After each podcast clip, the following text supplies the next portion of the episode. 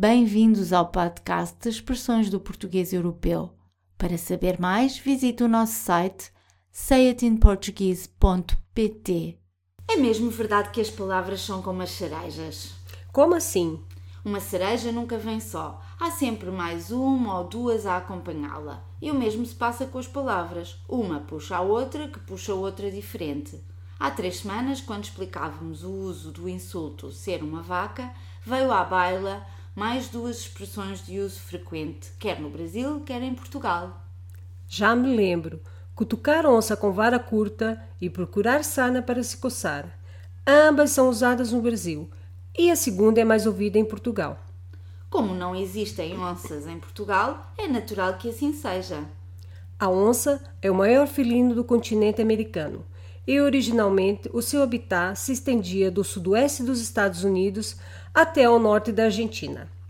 Atualmente, esta espécie está oficialmente extinta nos Estados Unidos, mas no Brasil há ainda onças pintadas a viver nas matas e no Pantanal.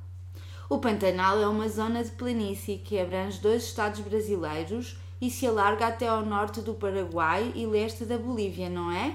Isso mesmo. O Pantanal estende-se pelos territórios do Mato Grosso Sul e Mato Grosso Noroeste. E tem esse nome não porque seja pantanoso, mas porque é uma região tão plana que fica facilmente alagada na época de chuvas e cheias dos rios, que ocorre durante os meses de novembro a abril.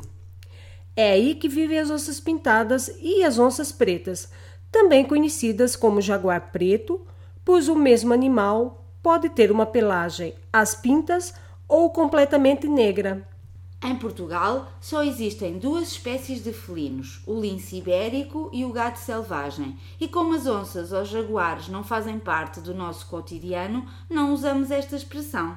Acrescente-se que o verbo cutucar também não é usado em Portugal, mas é fácil de perceber que tentar tocar numa onça com um pau curto não é muito boa ideia e o resultado mais provável é a onça se virar contra nós para nos morder. Cutucar significa tocar, não é?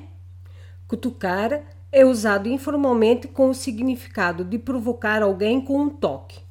Toque no sentido de mandar uma farpa, moer ou mandar uma boca fuleira, como vocês tanto dizem em Portugal.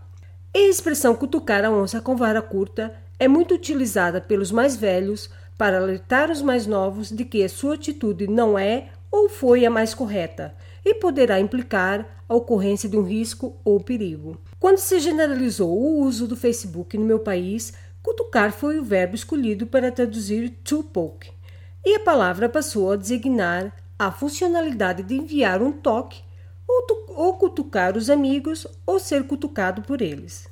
Que engraçado! Não sabia nada disso, mas acho que vou começar a usar esse verbo quando enviar um toque a alguém no Face. Pode sempre usar a expressão cutucar onça com vara curta cada vez que quiseres descrever uma situação em que alguém faz ou diz algo de errado e acaba se prejudicando a si próprio, tal qual como quando os portugueses dizem procurar sarna para se coçar. Ninguém, em seu perfeito juízo, quer estar na origem dos seus próprios problemas, mas acontece frequentemente. E como em Portugal não existem animais selvagens, como onças pintadas, a nossa expressão faz referência a uma doença de pele comum e altamente contagiosa, cujo principal sintoma é sentir imensa comoção, ou, como se diz no teu país, coceira. Obrigada por ouvir o nosso podcast.